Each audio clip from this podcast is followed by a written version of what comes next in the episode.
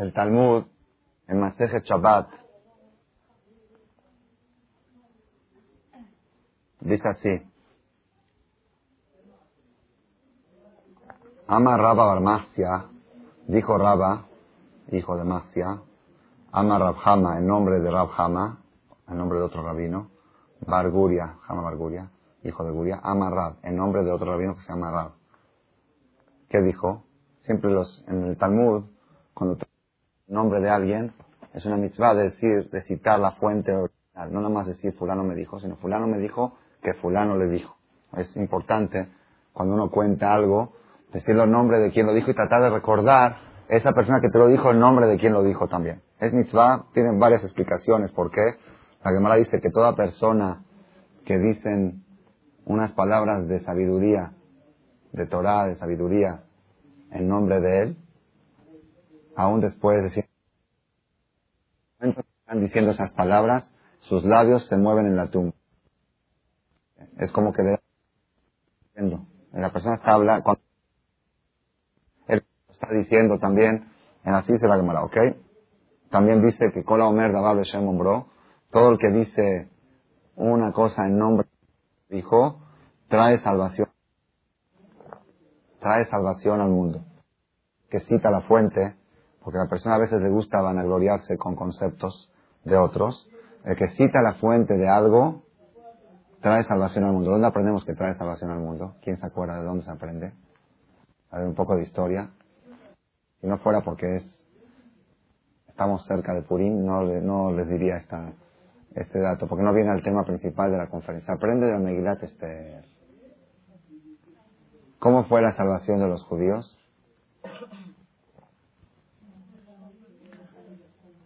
Mordejai, Ayeudí, oyó que dos guardias reales, dos, de dos soldados de la Guardia Real, estaban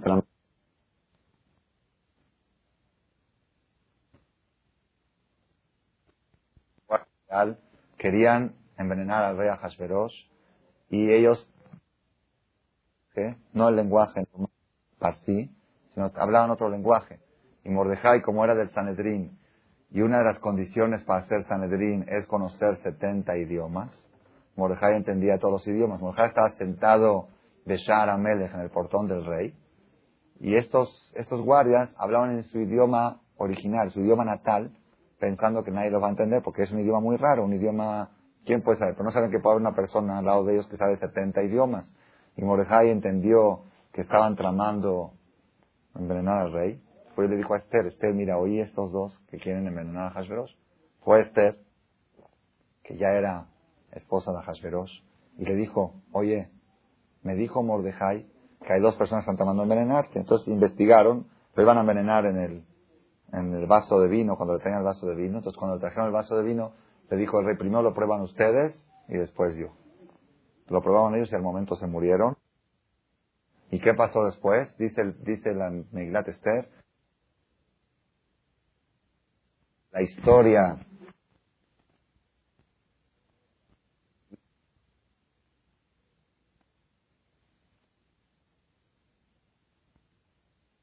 después de 13 años suceso, 13 años, cuando fue el, peor peligro en la historia que tuvo el pueblo judío. Nunca el pueblo judío estuvo a punto de ser exterminado. Más peor que el holocausto. Porque el holocausto, había, era en Europa, había judíos en todas partes del mundo.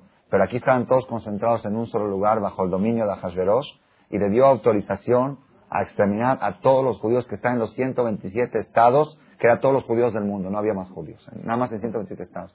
Era Barminan una situación, hombres, mujeres, niños, Nar, Zaken, Taf, Nashim, en un solo día, el día de matanza lo aleno. ¿Y qué sucedió ahí? ¿Cómo fue la salvación?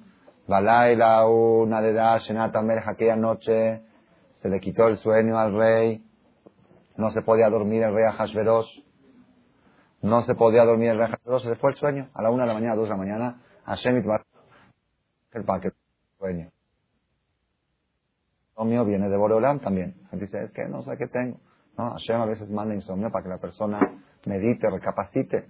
Entonces el rey Hashverosh dijo, quizá le hice un favor a alguna, me hizo un favor a alguna persona y nunca le retribuí nada a cambio. Digo, traigan el libro de la historia de los reyes. Entonces trajeron el libro, abrían los, los guardias, abrían la hoja y decía Mordejai a salvó la vida de estos goim Shaim volteaban la hoja y se volteaba la hoja para el mismo. Se abría otra vez. Estuvieron a fuerzas. Tuvieron que leer a fuerzas.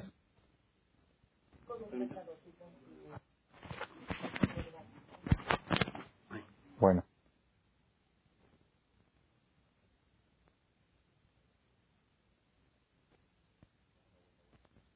Bueno, bueno, bueno.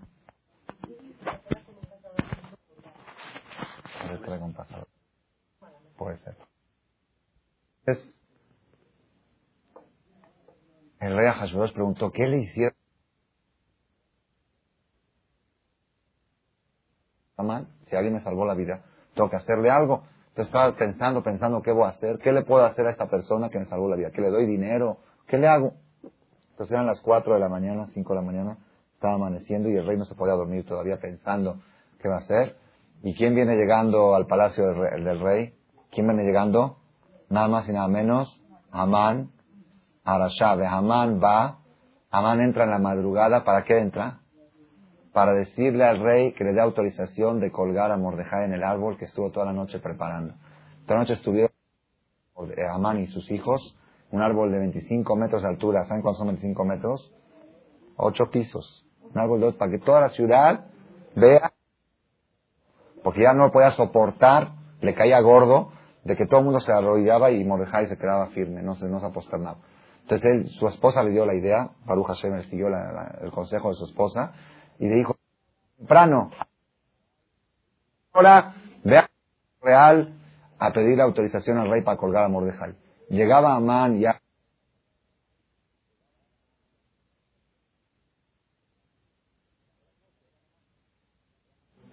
Era un hecho, era nada más, era nada más la firma. Es decir, a mí era como, nada más para que no se enoje sin su permiso, pero era, era algo ya, dalo por hecho. Construyó en el árbol toda la noche. Los hijos de Amán estaban, así trae el Midrash. Uno traía la leña, otro traía el árbol, preparando, clavando clavos, desde a tal grado que a las 3 de la mañana, cuando yo lo acabó de construir, dijo, ahora me lo voy a probar a ver cómo me queda. Amán dijo, voy a probar a ver si de veras, si colgado, cuando se lo probó, una voz del cielo, muy, una voz del cielo, dijo, te queda muy bien, eh, como diciendo, está preparado para ti. Y llegaba Amán ya decidido a colgarlo, nada más iba a pedir la, firma del rey, y cuando entra, dice el rey, oye pasos, ¿quién está ahí? ahora están es Amán, que pase rápido. Dijo el rey Amán, oye Amán, ¿qué le tengo que hacer yo a una persona que quiero honrarlo? Una persona que le quiero dar honor, ¿qué tendría que hacerle? Pero no su nombre. Dijo, si hay una persona que yo le quiero dar, así hacerlo sentir bien, hacerle algo bueno, ¿qué, qué dijo Amán? Así dijo Amán en su corazón. Ayomer Amán belibó, mi melech, la termimeni. ¿A quién va a querer el rey en, todas en, todo, en, todo, en todo el estado hacerle honor más que a mí? Todos sabían que el rey lo puso a Amán lo más alto de todo. Un día antes fue el banquete que Esther invitó a Hashverosh, a su marido, y a Amán. ¿Saben que es un banquete que la reina invita a su marido, el rey, y nada más a Amán? Eh, y lo más íntimo que pueda haber era Amán, lo más cercano al rey que podía haber era Amán. Dijo Amán, ¿a quién se le puede ocurrir al rey hacerle honores más que a mí? Entonces dijo Amán, ¿sabe qué? Una persona, así dice la Gemara, que esa noche, la noche esta, nadie durmió. Amán no durmió porque estaba preparando el árbol, Amán y sus hijos. Esther no durmió porque estaba preparando el banquete para el segundo día, la, comida que le iba a hacer. Y Akadosh Baruj no durmió y Nebe Anum Ishan Shomer Israel, pensando cómo salvar al pueblo de Israel. tres, Nadedah Shenatan Melech, se removió el sueño del rey, se refiere de Roland también, que viajó. Roland estaba, se estaba conduciendo como un papá dormido, no es que duerme, pero estaba conduciendo como un papá dormido, se despertó de su sueño y dijo, no me puedo seguir durmiendo, tengo que buscar la forma de salvar a mis hijos. Y llega a Amán y le dice, una persona que el rey quiere honrarlo, que traigan un caballo, el caballo real, el caballo que usó el rey el día que lo coronaron. Dice, había una costumbre que usaba una vez sola ese caballo. Lo usaba el día, el día que lo coronaban de rey, usaba un caballo y quedaba de reliquia, quedaba de, de museo ese caballo. Ese caballo y esa ropa que se vistió el rey el día que lo coronaron y la corona que le pusieron, eh, todo eso, que lo vistan a esa persona de eso y que lo monten en ese caballo y que venga uno de los ministros del rey, que lo lleve por todas las calles de la ciudad, gritando, caja y hace la isha, así se le hará al hombre, a Sheramele Jafet Vicaró, que el rey desea honrarlo. ¿Qué pensó Amán? Dijo, ¿quién es el ministro del rey más cercano que se encuentra ahorita a las 4 de la mañana? Mordejai, que está Beshar Amelech. Entonces seguro el rey le va a decir a Mordejai que vaya y que me lleve por todas las calles y de esa forma me voy a vengar de él. Este que no se quería posternar, ahorita me va a llevar por toda la ciudad y decir así se le debe de hacer al hombre que el rey desea honrarlo. Le dijo el rey, Maher, rápido, cajeta lebush betasus, toma la vestimenta y el caballo y la corona y todo lo que dijiste y hazle eso a Mordejai, el judío, a Yosef Beshar Amelech. Cuando el rey le dijo a Mordejai, dijo, es que hay muchos marcos en el pueblo judío. Dice, no, hay muchos marcos. Dice, no, hay Yehudí. Dice, bueno, los judíos también hay muchos marcos. Dice, no, Yosef Beshar Amelech. Este Mordejai, a ese hazle esto. Le dijo a Amán, oye, si tú le quieres, ¿por qué le quieres hacer eso? Es que él me salvó la vida. Pues le puedes regalar una isla, regálale una ciudad, regálale un barco. ¿Por qué tienes que hacerle tanto? Y él venía para decirle que lo cuelgue. Ahorita le está diciendo, nada más que se conforme con regalarle un estado, regálale un estado. Dice, alta pel davar Nicola Barta. No vayas a omitir algo de todo lo que dijiste. Con todos los lujos de detalles que me describiste, ¿qué se le debe de hacer a una persona que el rey quiere honrarlo? Eso vas y si lo haces a Mordejai. Y ahí está la historia que fue Amán por todas las calles, gritando, caja y hace la hija Jafes Vicaró. Y la hija ha sabido la historia, la hija de Amán estaba del balcón y vio pasando a uno vestido de rey y a otro todo agachado gritando. Dijo, seguro, ¿quién es el que está vestido de rey? Mi papá. Si mi papá iba a las 4 de la mañana, toda la noche estuvimos haciendo el árbol. Iba a las 4 de la mañana para decirle que lo cuelguen. Seguro el rey le dijo, ¿sabes qué? Antes de colgarlo, véngate de él. Que te lleve por todas las calles. ¿Ah? Humíllalo, eso. Así seguro pensó. Se imaginó. Toda la noche estuvieron haciendo el árbol y ya decididos que lo van a colgar el otro día. Seguro que el rey le autorizó antes de colgarlo que lo humille por todas. Dijo, seguro que está vestido de rey es mi papá. Y el que lo está llevando es Mordejai. ¿Qué hizo esta, la hija de, la hija de Amán? Se fue, con perdón de ustedes, al baño, agarró un coto lleno de toda la suciedad del mundo y la echó encima del que estaba llevando. Cuando el papá levantó la cabeza y dijo a ver quién está echando y vio que era su hija, su hija vio que era su papá, de la pena, de la vergüenza, se aventó del balcón y se murió. Por eso dice que Amán regresó a su casa Abel, Bajafu y Rosh. ¿Por dice Abel, Bajafu? Abel de luto, porque murió su hija. Bajafu Rosh, agachada la cabeza por la suciedad que tenía en la cabeza que le echó su hija. Entonces, eh, así empezó la caída de Amán. Y cuando llegó Amán, le dijo a la esposa, oye, no sé qué pasó.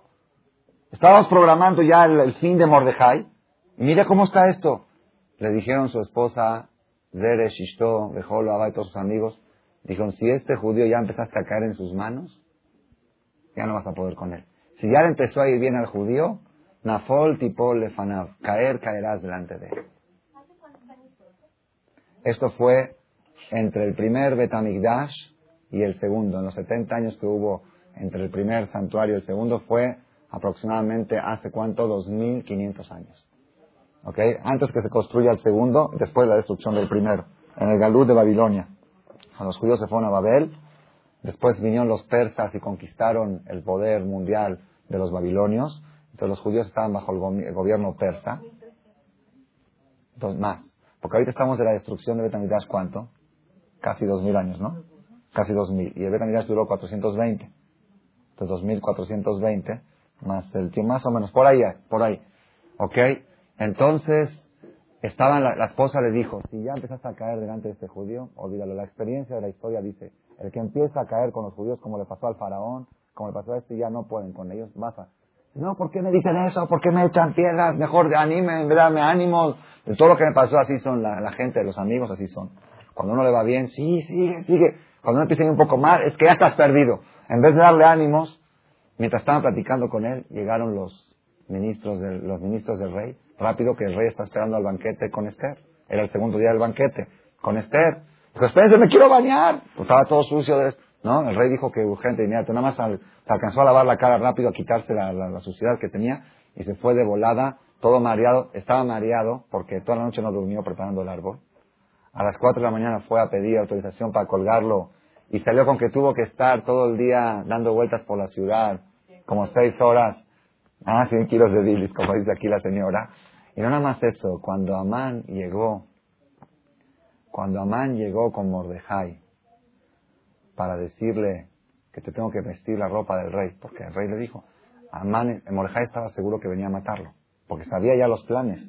Y Mordejai estaba estudiando Torah con los niños, tenían tres días de ayuno, eran los tres días que habían decretado ayuno hombres, mujeres y niños.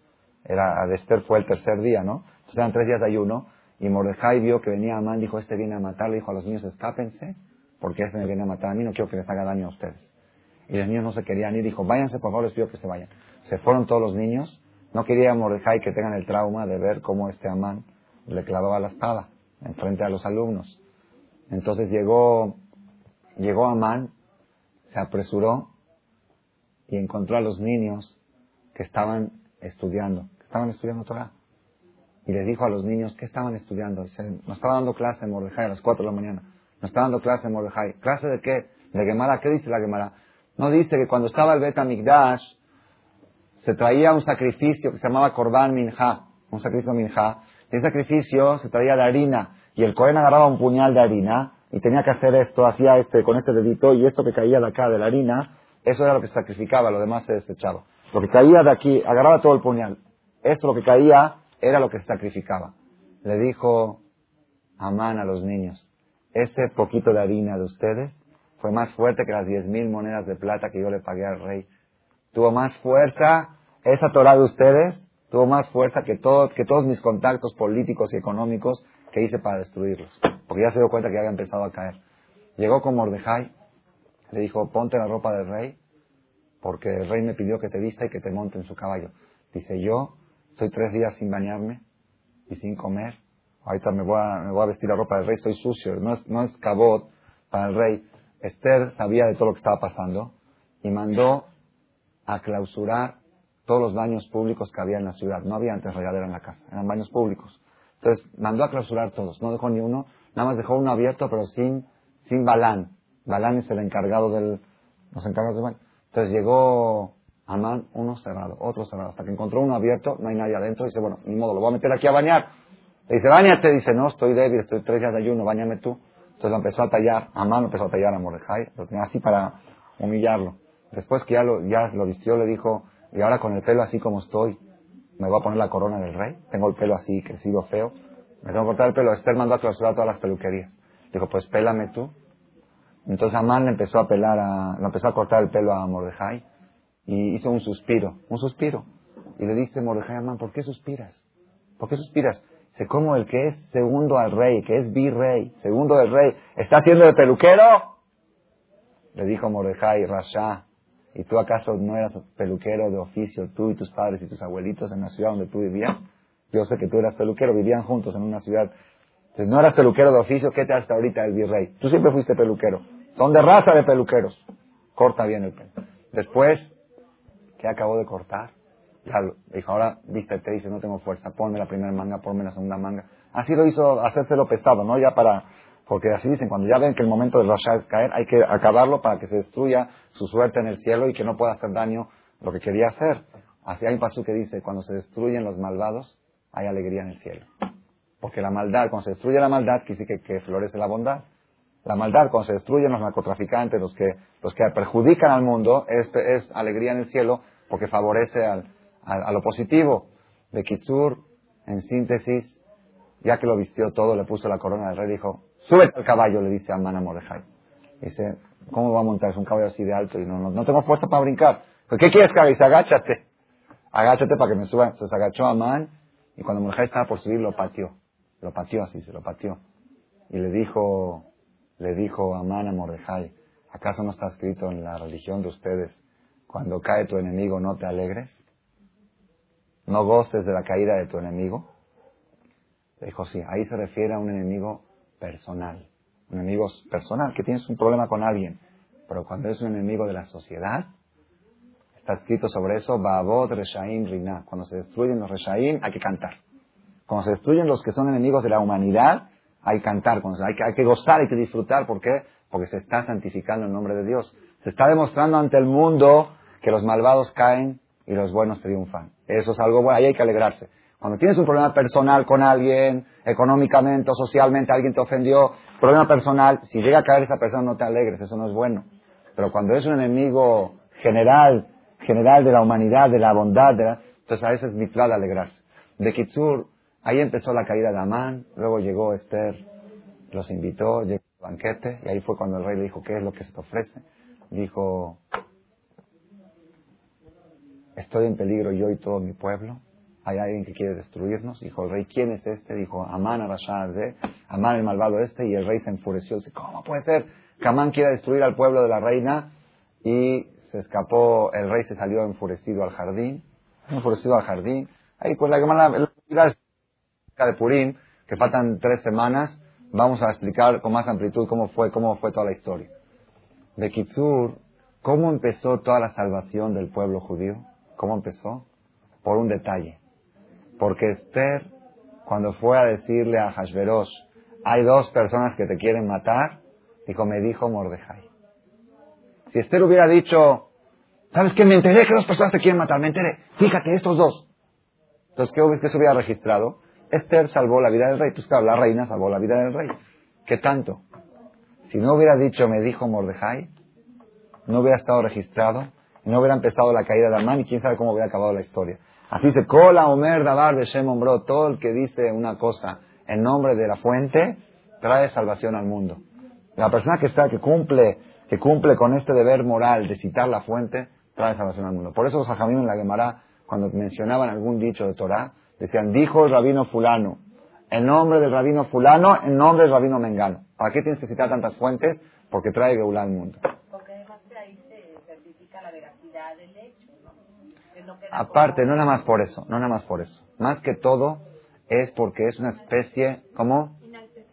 Es una especie, cuando tú dices algo sin citar la fuente, es como que estás robando. Estás robando, te estás galardonando con algo que no te corresponde. Estás usando algo que no, es tuyo, eso es algo que lo dijo otro. ¿Ok? ¿Cómo? No reconocer, es de él, eso es de él, si él lo descubrió y él te lo dijo, es de él, lo tienes que decir en su nombre. Si él fue el que descubrió esa filosofía, o él fue el que te la descubrió a ti, tú no la sabías y él te la hizo saber a ti, di, fulano me dijo esto y esto y esto y le corresponde ese mérito, porque él te lo dijo, él te tienes que ser inteligente y decirlo en tu nombre, ¿ok? Entonces esto todo fue para explicar el primer renglón, ama Rabhama, dijo Raba en nombre de Rabhama, en nombre de Rab, ¿por qué dijo tres veces en nombre? ¿Una pregunta? Ok. ¿Qué dijo? Anoted mataná la javeró, el que le da un regalo a su compañero, el que le da un regalo a su compañero, Sarich le odió. Le tiene que avisar que le dio un regalo. No nada más le tiene que avisar, según lo que dice la Gemara más adelante, le tiene que decir que es un regalo muy caro. Si le regaló algo caro y el otro cree que es algo barato, y te dice, no, no, no, no, es de oro, ¿eh? lo que te regalé es de oro, vale tres mil pesos. No creas que te di cualquier cosa. Dice la Karashi. Y de Tos y le mandó un regalo a su casa y el otro no sabe quién se lo mandó. A veces, de tantos regalos que llegan por una boda o algo, como que no saben quién se lo mandó, le tiene que avisar. Oye, Tarij lo tiene que avisar. ¿De dónde se aprende? Se aprende justamente de la semana pasada.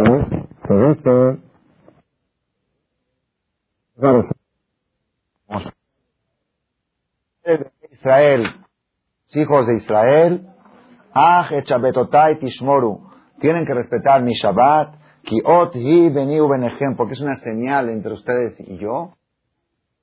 Hashem para que todo el mundo se entere que yo soy Hashem, que los escogí más que todos los pueblos. Porque, ¿cómo se entera todo el mundo? Pashut. Dios dice, ustedes festejan el día que yo descanso. Ustedes descansan el día que yo descanso. Los musulmanes descansan el viernes, Dios está ocupado. Los árabes, los católicos descansan el domingo, Dios está ocupado, está manejando el mundo. El único día que Dios que viajó hace Shabbat en el cielo, es el día que yo hago Shabbat ahí, tú haces Shabbat también aquí abajo. Y esa es la señal que ustedes son el pueblo elegido. El hecho que los Yehudim hacen Shabbat el mismo día que Dios hace Shabbat, es la señal que somos el pueblo elegido. Así está escrito en la Torah. De aquí aprendemos, dice la Gemara así, amarlo a Kadosh Baruch. Hashem Moshe, mata, regalo precioso yo en mis bodegas. Tengo regalo. ¿Cómo se llama este regalo? Shabbat Shema. Se llama Shabbat. Ani me litnal Israel. Yo le quiero dar este regalo precioso a Israel. Lech odiam. Ve y avísales.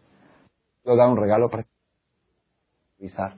Que les dé el Shabbat y ya. Dice, no, el que le da un regalo a otro le tiene que decir, conste que este regalo es lo más precioso que tengo, esto si de mi abuelito, eh, te estoy regalando esto. Así dice el Talmud. Y acá ya no entendemos nada. No dijimos nosotros la semana pasada y hace dos semanas. Dijimos que el secreto de la alegría, ¿cómo se Dar, dando. Las personas que dan son las personas que están alegres. Las personas que reciben son las personas que están angustiadas. Así lo mencionamos la semana pasada. Dijimos que qué quiere decir dar. Dar qué es? Dar sin recibir nada a cambio, ni siquiera el agradecimiento. Pues si una persona da y la está comprando, recibiendo algo, está recibiendo afecto, está recibiendo aprecio, está recibiendo algo acá. Es, business, es comercial. Se llama dar. se llama si sepa la persona tiene que buscar oportunidades para poder dar, sí, no es tan fácil. No es tan fácil, porque la gente se educada, se prueba, utiliza, pero la persona tiene que pedir a favores a gente desagradecida. Ayúdame a que haya gente desagradecida. Puedo hacer muchos favores, pero no sé tan necesidad de decir gracias. ¿Para qué? Para que esa gente, esa gente, yo, tú, sin recibir.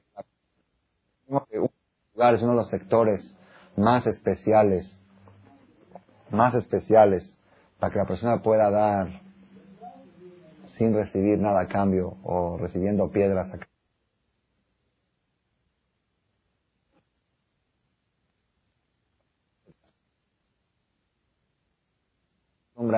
Es el matrimonio. El matrimonio, el matrimonio le está todo el tiempo dando y todo pero otras cosas, cachetadas y críticas y quejas. Y también el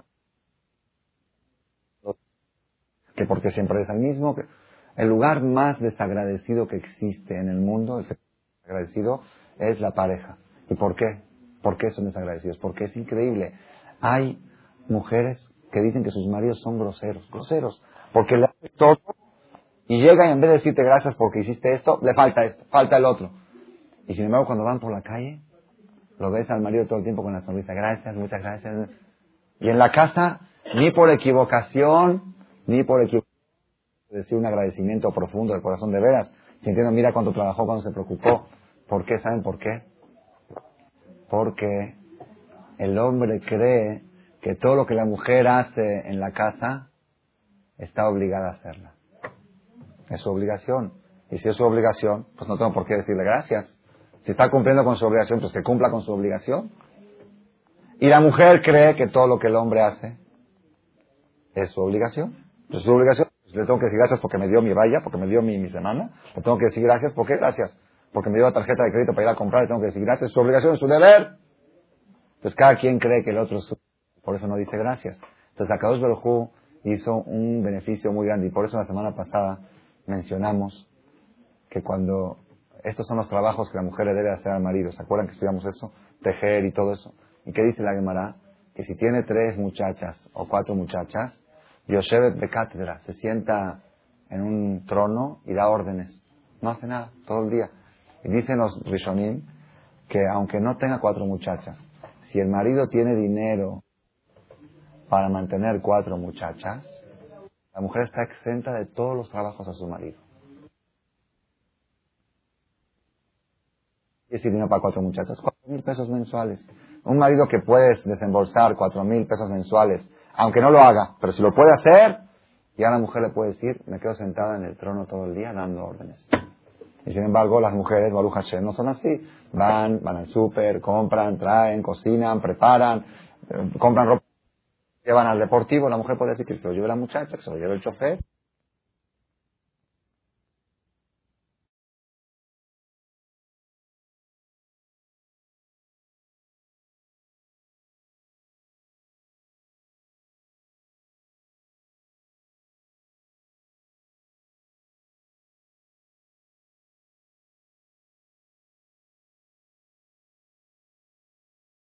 macetazos, críticas, gritos, quejas, ¿verdad o no? Entonces aquí tenemos una oportunidad para que la persona pueda dar sin recibir nada a cambio. Es tan, tan, si supiera la persona qué beneficio le hace a su alma, a su persona, cuando se dedica a dar sin recibir, si supiera la persona cómo puede cambiar toda su vida cambiando la filosofía de vida, en vez de buscar la manera de que otros me plazcan, buscar la manera de placer a otros, si supiera la persona cuánto cambia su vida, me dijo la semana pasada en el Deportivo, estaba ahí en el Deportivo, ya saben, separado. Me dijo el More Abraham Mizrahi, ¿lo conocen? El More Abraham Mizrahi, que les daba aquí clases un tiempo. Algo muy bonito, un dicho que yo no lo sabía. Dice, si el egoísta fuera muy egoísta, no sería tan egoísta. Si el egoísta fuera extremadamente egoísta, no fuera tan egoísta, porque supiera que por su egoísmo tiene que ser altruista. Si quiere su bien, ¿qué es egoísta? Que quiere su bien. Si fuera extremadamente egoísta, que quiere su bien de veras, ya no sería tan egoísta. Ya supiera que para, para que tenga bien él tiene que dar. ¿Me entendieron cómo la persona a veces, ¿qué es egoísta? Todo para acá, o todo para acá, haz todo para allá, y eso va a hacer que lo de acá crezca. El dar, pero con una condición, dar sin recibir. La semana pasada en la conferencia de parejas, hablé de este tema. Terminando eran las 11 de la noche, se me acercó una persona de los que asistieron. Dijo, estoy de acuerdo, aunque yo no lo quiero rebatir en público, pero no estoy de acuerdo. Si yo soy una persona que estoy todo el día dedicado a dar y no siento esa alegría que usted dice. ¿A qué te dedicas? Si yo seguridad, hay se necesita seguridad presidente o algo así, está todo el día y noche pensando en el tema de Bitajón. Dejé mi trabajo para aprender el tema de Bitajón. Ya vieron cómo está dedicado a dar, paseando por Europa, por Oriente, dedicado a dar todo el tiempo. Me fui a y eso y, y, y sin embargo, sí tengo algunos momentos de alegría, pero no las 24 horas de las que usted habla. Entonces yo le dije así, le dije la respuesta. Le dije, ¿y tú por qué te dedicas a Bitajón? Dice, porque me fascina ayudar a proteger a la seguridad, a esto, lo otro. Dije, ok. Dije, por, por dar. Dije, ¿qué pasaría si mañana te hablan del Comité Central y te dicen, ya no se necesita Bitajón, Baruch Hashem, ya está más tranquila la situación, ya está cubierto, ya no, gente. Pero ahora necesitamos una persona que nos ayude a barrer el templo porque no tenemos dinero para pagar a un barrendero para que barra el templo, necesitamos una persona que venga todas las mañanas a barrer el knis. Puedes, por favor, voluntariamente, porque él trabaja el Shem Shamayim, no cobra nada. ¿Puedes voluntariamente el Shem Shamayim venir a barrer el knis? ¿Qué le dices? ¿Sí o no? ¿Vas todos los días a barrer el knis? ¿Cómo yo barrer? Dice, no, no dices que tú quieres dar todo el tiempo. Dije, dar quiere decir cuando sea. No seleccionar qué dar. A él le nace y le gusta el tema, y, ok, no está mal, está la gente, pero eso no es el dar que provoca la felicidad todo el día. Dar quiere decir, ¿qué tienes que dar? ¿Qué? Lo que, lo, lo que sea, no lo que sea, lo que se ofrezca. Si de repente viene un huésped a tu casa, viene un huésped a tu casa y tiene hambre, y tu esposa no está, y la muchacha no está, y no hay nadie, y tiene hambre, te pones a hacerle un huevo. Tú se lo haces. Es como yo, yo, sí, sí, tú, eso es dar. Dar quiere decir que no hay... ¿Dar? Eso, es, eso quiere decir dar. Entonces, vemos al tema. Ahora surge una pregunta muy fuerte. Muy fuerte la pregunta. La Gemara dice, el que le da un regalo a su compañero, es mitzvah que le avise que le está dando un regalo. ¿Para qué? Yo mandé un regalo de boda a una casa, un regalo que me costó caro. Tengo que hablarle y decirle, oye, el regalo que te mandé es muy caro. Eso contradice a toda la filosofía que estamos diciendo. Estamos diciendo que la persona todo el tiempo tiene que buscar la manera de dar sin recibir. Y acá dice, si es que alguna vez diste un regalo y el que lo recibió no sabe que lo recibió, háblale y avísale. De una de Dios. Hashem le dijo a Moshe, y a que le estoy dando un regalo no, no está contradiciendo toda la filosofía de la... Esta pregunta la vamos a dejar para la semana que entra, porque ya no hay tiempo de dar la respuesta, aunque tenemos todavía unos minutos, pero la respuesta es un poco más extensa. De veras son temas. Y la otra pregunta que les voy a dejar pendiente, otra pregunta pendiente, es la que más dice que Hilel Azaken, Hilel Azaken, ¿se acuerdan la historia? Han Hilel, el que nadie lo podía hacer enojar, que una vez hicieron una apuesta, por la historia, y una persona fue el viernes en la estaba bañando en la regadera, trató de hacerlo enojar, cuatro veces lo sacó de la regadera, y siguió tranquilo. La historia algún día, ya la contamos una vez, interesante. Hilela Zaken, Hilela Zaken, y después de cuatro intentó hacerlo enojar y perdió y no pudo, y ya estaba perdiendo la apuesta, le dijo, tú eres Hilel, tú eres el que dicen que eres el jajam del pueblo. Muchos igual que tú. Que no, dice, ¿por qué? Por tu culpa perdí 400 monedas. Yo estaba, con un jajam de la regadera a las 5 de la tarde el viernes, ¿sí? cuatro veces, a la cual dice, bueno, ya déjate de molestar. Y el jajam decía, pregunta todo lo que quieras, tengo todo el tiempo del mundo. Entonces perdí 400 monedas por tu culpa. Ese mismo Hilel, cuando se despedía de sus alumnos a la una de la tarde, clase todos los días, lo acompañaban los alumnos y decían, déjenme. A alguien,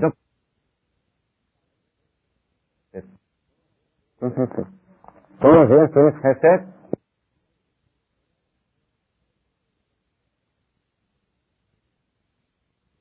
Así.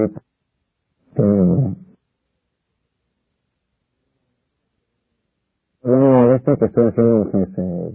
Sencillamente.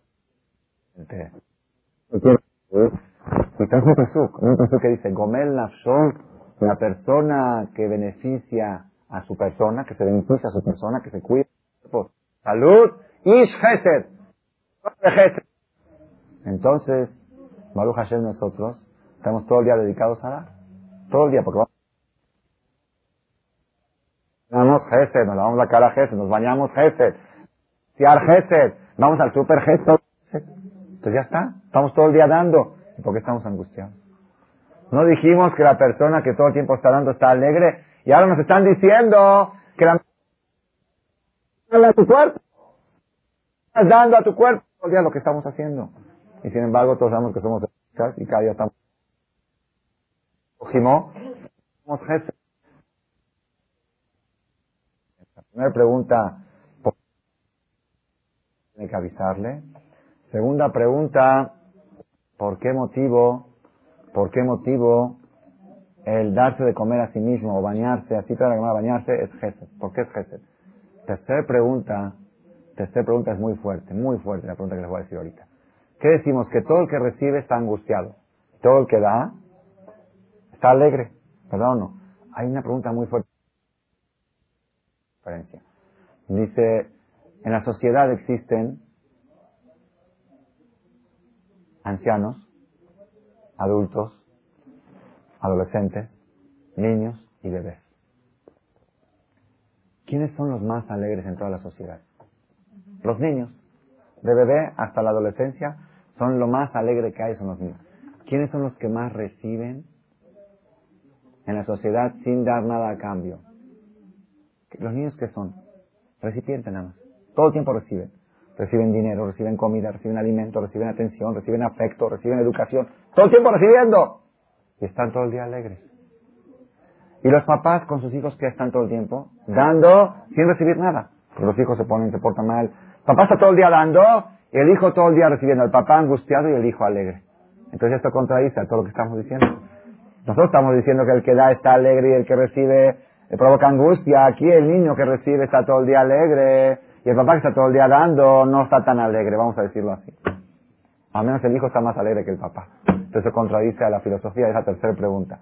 La cuarta pregunta que preguntó, esta pregunta la preguntó una niña, se la preguntó a su tío, que su tío le contó la conferencia que oyó aquí, Y la niña le preguntó esta pregunta. Si tú estás diciendo de que, de que recibir es muy negativo y dar es muy positivo, entonces cuando yo le estoy dando algo a alguien le estoy haciendo un daño porque le estoy haciendo que reciba. Entonces, ¿cómo puedo ir yo y darle algo a alguien? Lo estoy haciendo receptor, lo estoy haciendo egoísta, lo estoy haciendo más materialista, lo estoy haciendo Mejor si quieres hacer un favor, mejor no le des nada a nadie, porque al darle algo a alguien lo estás perjudicando, ¿ok?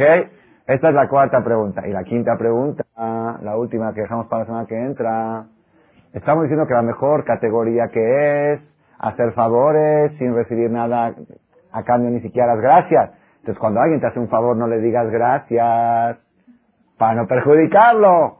Porque si le dices gracias, le todo lo que hizo. Entonces a partir de hoy, cuando alguien te hace un favor, insúltalo. ¿Para qué? Para hacerle un favor. Entonces se está, se está volteando todo. No hagas ni un favor a nadie porque lo estás perjudicando, porque está recibiendo. Y no nunca digas gracias porque le quitas el mérito del favor que está haciendo. Entonces ya se confundió todo. Ahorita seguro salen más confundidos que la semana pasada. Es que ya es tarde. Es que es tarde. Entonces, ¿cuáles son? Vamos a hacer síntesis de las cinco preguntas. Estoy en lado de preguntas. Primera pregunta, ¿por qué el que le da un regalo a su compañero le tiene que avisar? Si aparentemente mejor es no decirle, como dijimos. Segunda pregunta, segunda pregunta, ¿por qué atender bien al cuerpo de uno se considera gesed? Y Lela Zaken decía, voy a hacer una misma, atender a mi cuerpo. Tercer pregunta, ¿por qué los niños están más alegres que los adultos? Si los niños todo el tiempo reciben y no dan. Cuarta pregunta, ¿por qué, le, ¿por qué le voy a dar algo a alguien si estoy perjudicando, lo estoy haciendo receptor? Y quinta pregunta, ¿por qué le digo gracias al que me hace un favor? Si al decirle gracias le estoy quitando el mérito del favor que está haciendo, entonces mejor no le digo gracias, ¿ok? Y sexta pregunta, ya, ahora sí, para que no quede con fe en la luz. Sexta pregunta, ¿por qué Hashem creó a los niños sin inteligencia? Claro, los niños chiquitos recién nacidos no tienen inteligencia, si no, no, no, no, no, no saben decidir, no saben moverse.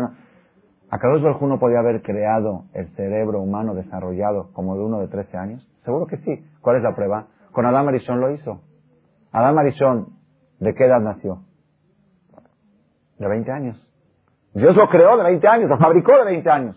Adán Marisón pensaba, el primer día que nació, pensaba como uno de 20, o nació bebé. Nació bebé, si nació bebé, si se hubiera muerto al día, ¿quién le iba a atender? Hashem lo creó ya con la mente desarrollada para poder escoger, para poder hacer, para todo, para poder mover. ¿Por qué Hashem creó a un bebé, a un niño? Si se pone a pensar, nos acostumbramos tanto a esto que nunca nos cuestionamos. Son 13 años de la vida perdidos. ¿Por qué? Si toda la meta de la vida es hacer mitzvot, hasta los 13 años no hay mitzvot. No hay tefilín, no hay tzitzit, no hay nada. No hay nada. 13 años perdidos. Porque, ¿Y por qué el niño está exento? Porque no tiene ese porque no está desarrollado su capacidad intelectual. Entonces, ¿por qué ser un primer persona desde el primer día capaz de poder decidir entre el bien y el mal? Para que empiece a hacer mis votos desde el primer día. O para que se desarrolle, o para que descubra el átomo, o para que haga descubrimientos científicos. ¿Por qué Hashem creó al bebé que ni siquiera se puede mover desde chiquito? Y poco a poco, paulatinamente, tiene que ir desarrollándose. Es una pregunta muy fuerte, muy fuerte.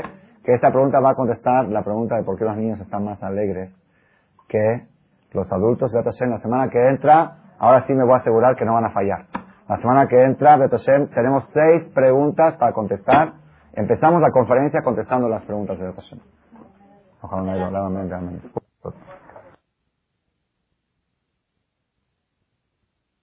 Gracias por su atención a este shiur del Rav Malech. Les recordamos que pueden visitar la nueva página de shemtov.org en el internet www.shemtov.org. Actualmente la página cuenta con varias secciones noticias sobre las actividades del Shem Tov a nivel mundial, escuchar o bajar las últimas conferencias del Rav Malek, escuchar o bajar la alhaja del día, imprimir o estudiar desde su computadora la perashá de las semanas, estudio diario de Gemara, Daf Yomi en español, sincronizar su iPod con podcast, un manual para crear su propio CD de las conferencias que existen en la red, adquirir libros con entregas internacionales con la metodología del Rav Malek de español, fonética y hebreo simultáneamente, así como ubicar las ciudades en donde se reparten CDs a nivel mundial. Es que la misbot y muchas gracias.